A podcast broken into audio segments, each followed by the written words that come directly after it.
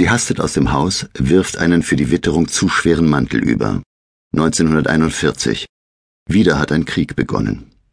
Sie hat eine Nachricht für Leonard hinterlassen und eine weitere für Vanessa. Zielstrebig geht sie in Richtung Fluss, ihres Vorhabens gewiss. Doch sogar jetzt lässt sie sich noch beinahe ablenken durch den Anblick der grünen Hügel, der Kirche und ein paar vereinzelter Schafe, leuchtend weiß mit einem leichten Stich ins Schwefelgelbe, die unter einem dunkelnden Himmel weiden. Sie hält inne, betrachtet die Schafe und den Himmel und geht dann weiter. Hinter ihr murmeln die Stimmen. Bomber dröhnen am Himmel, die sie nicht sehen kann, obgleich sie Ausschau nach ihnen hält. Sie kommt an einem Landarbeiter vorbei. Heißt er nicht John? Einem stämmigen Mann mit kleinem Kopf, der eine kartoffelfarbene Weste trägt und den Graben säubert, der durch die Weidenpflanzung führt.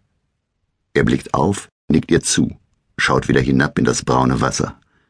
Welch ein Erfolg für ihn, welch ein Glück, einen Graben durch eine Weidenpflanzung reinigen zu können, denkt sie auf dem Weg zum Fluss.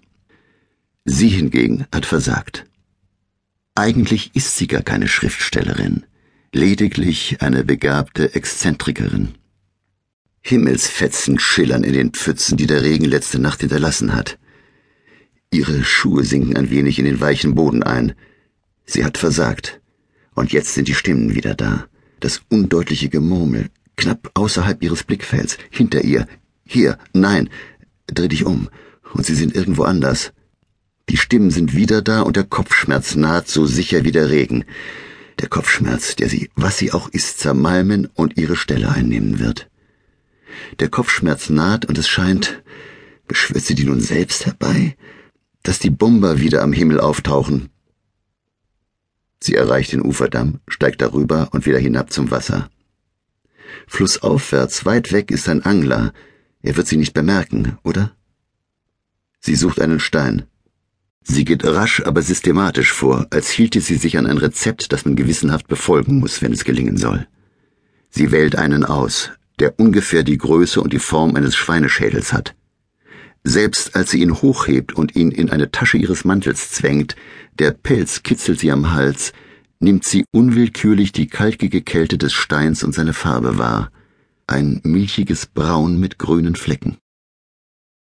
Sie steht unmittelbar am Fluss, der ans Ufer schwappt und die kleinen Unebenheiten im Morast mit klarem Wasser füllt das gänzlich anders beschaffen sein könnte als die gelbbraune gesprenkelte Masse, die sich scheinbar fest wie eine Straße ebenmäßig von einem Ufer zum anderen erstreckt. Sie tritt einen Schritt vor. Sie zieht ihre Schuhe nicht aus. Das Wasser ist kalt, aber nicht unerträglich kalt.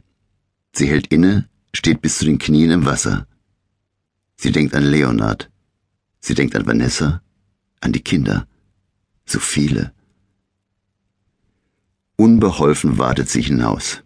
Der Boden ist schlüpfrig, bis ihr das Wasser zur Taille reicht. Sie wirft einen Blick flussaufwärts zu dem Angler, der eine rote Jacke trägt und sie nicht bemerkt.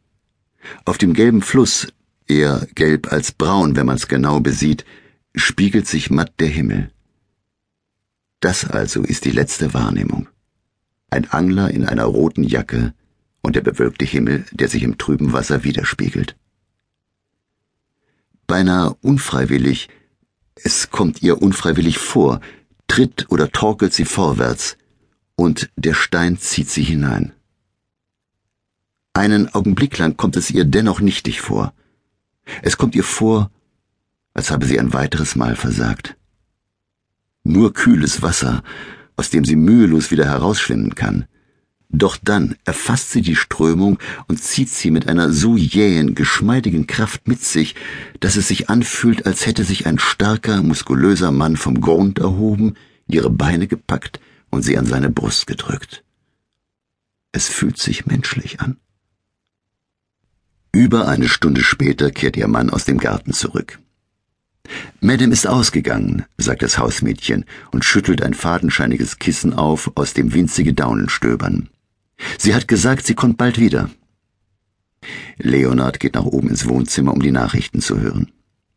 Er findet einen blauen, an ihn adressierten Umschlag auf dem Tisch. Darin steckt ein Brief. Liebster, Ich fühle deutlich, dass ich wieder verrückt werde.